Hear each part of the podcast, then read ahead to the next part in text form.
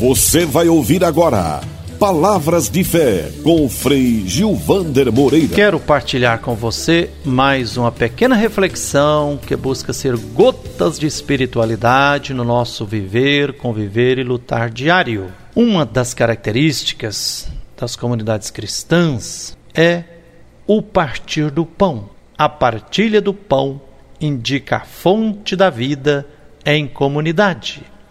A fração do pão lembrava as muitas vezes que Jesus tinha partilhado o pão com os discípulos e entre os pobres. Lembrava as duas vezes que ele tinha multiplicado o pão para o povo. Lembrava o gesto de partilha que abriu os olhos dos discípulos de Emaús. Significava, sobretudo, o gesto supremo do amor sem fim, a Eucaristia, a comunhão com o sangue e o corpo de Cristo, a Páscoa do Senhor, memória de sua morte e ressurreição.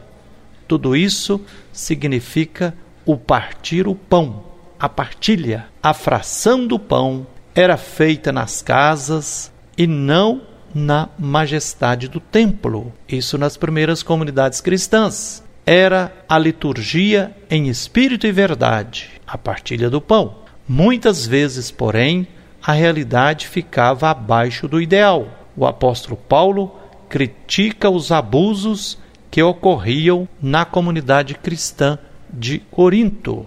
Outra característica das primeiras comunidades cristãs é a vida em oração.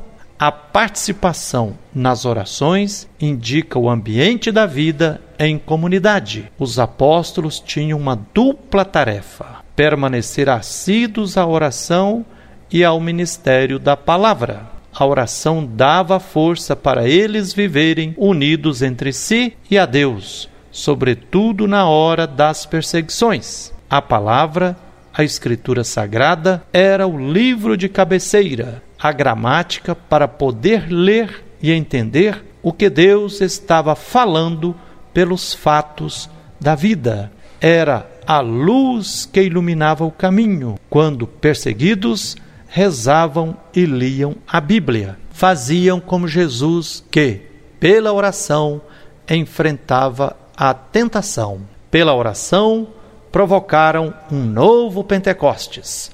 Apesar de seguirem um ensinamento diferente do tradicional, os primeiros cristãos e cristãs não rompiam com os costumes de piedade do povo judeu, mas continuavam frequentando o templo.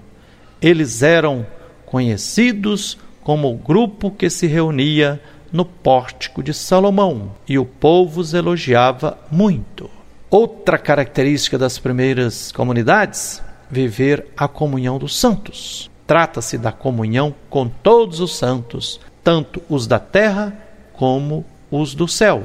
Os santos não são só aquelas pessoas que foram canonizadas pelas autoridades eclesiásticas. Todos aqueles que procuram viver bem a vida, de acordo com os mandamentos de Deus, participam na santidade divina e podem ser chamados de santos ou de santas. O apóstolo Paulo escreve para os membros da comunidade de Corinto: Todos os santos mandam um abraço para vocês. E na carta aos Colossenses, ele os chama de santos e amados por Deus. Foi graças à santa fidelidade dos homens e das mulheres do Antigo Testamento que Jesus pôde nascer na plenitude dos tempos e realizar para todos nós as promessas de Deus. Fique com essa reflexão.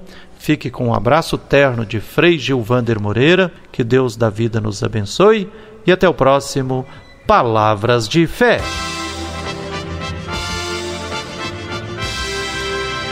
Você acabou de ouvir Palavras de Fé com Frei Gilvander Moreira.